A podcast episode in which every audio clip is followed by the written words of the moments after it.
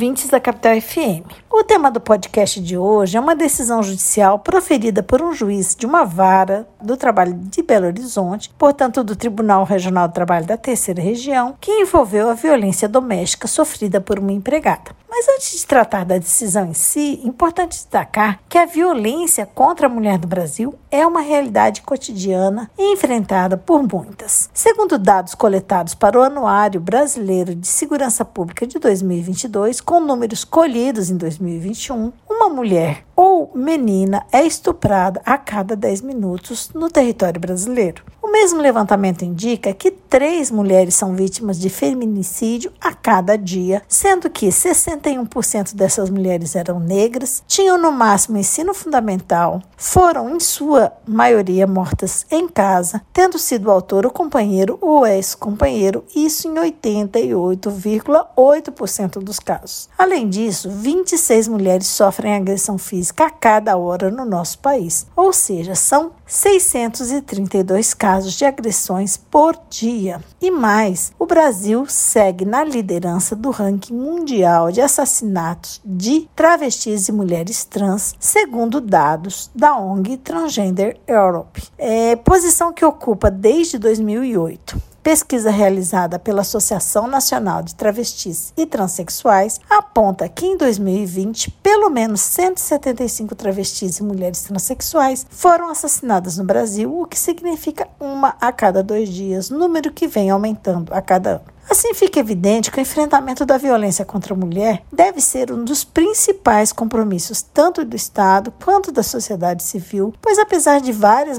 é, iniciativas neste sentido, os números continuam a crescer infelizmente. A importância de também os membros do Poder Judiciário serem sensíveis ao tema, e é sobre uma decisão exemplar nesse sentido que vamos tratar a partir de agora. Uma trabalhadora grávida que foi dispensada por justa causa sob alegação de abandono de emprego buscou a Justiça do Trabalho Mineira para a anulação de suas dispensas e a sua consequente reintegração em decorrência de seu estado gravídico. A empregadora, em sua defesa, negou que a empregada estivesse acobertada pelo manto da estabilidade, uma vez que a dispensa se deu motivadamente, segundo a empresa, tendo alegado inicialmente que era em decorrência de desídia, ou seja, desleixo, incúria, preguiça, e em segundo preposto em seu depoimento por abandono de emprego. Ocorre que foi demonstrado nos autos que a trabalhadora era vítima de violência doméstica, o que motivou a aplicação por parte da Justiça Comum de medidas protetivas em seu favor. O juiz entendeu então que não ficou demonstrado que a empregada dispensada tivesse tido o ânimo de abandonar o emprego, nem que essa tenha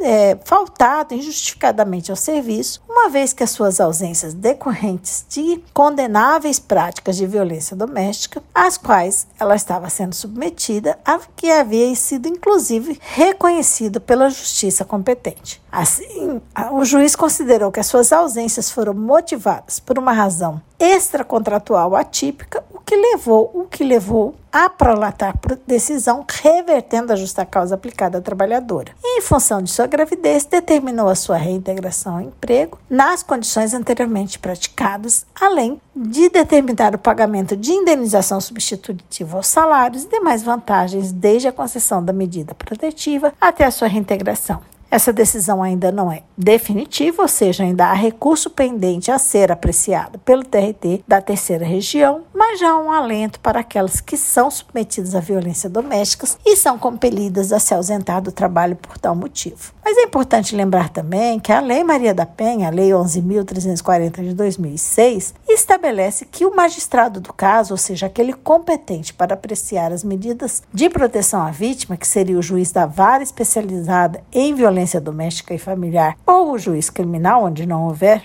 a vara especializada, assegurará a mulher em situação de violência doméstica e familiar para preservar sua integridade física e psicológica, a manutenção de seu emprego por até seis meses, quando necessário, o seu afastamento do local de trabalho. Trata-se de um caso típico de suspensão do contrato de trabalho, entendendo os doutrinadores e julgados do Superior Tribunal de Justiça, que, por analogia, deve ocorrer o pagamento pelo empregador dos 15 primeiros dias de afastamento e os restantes serem arcados pela Previdência Social por meio do pagamento do benefício auxílio-doença, já que a violência doméstica se traduz em ofensa à integridade física e psicológica da mulher, incapacitando-a, motivo pelo qual deve ser equiparada à doença da segurada. Por hoje é só. Esse podcast teve participação de Carla Leal, líder do grupo de pesquisa sobre o meio ambiente e trabalho da UFMT, o GPMAT.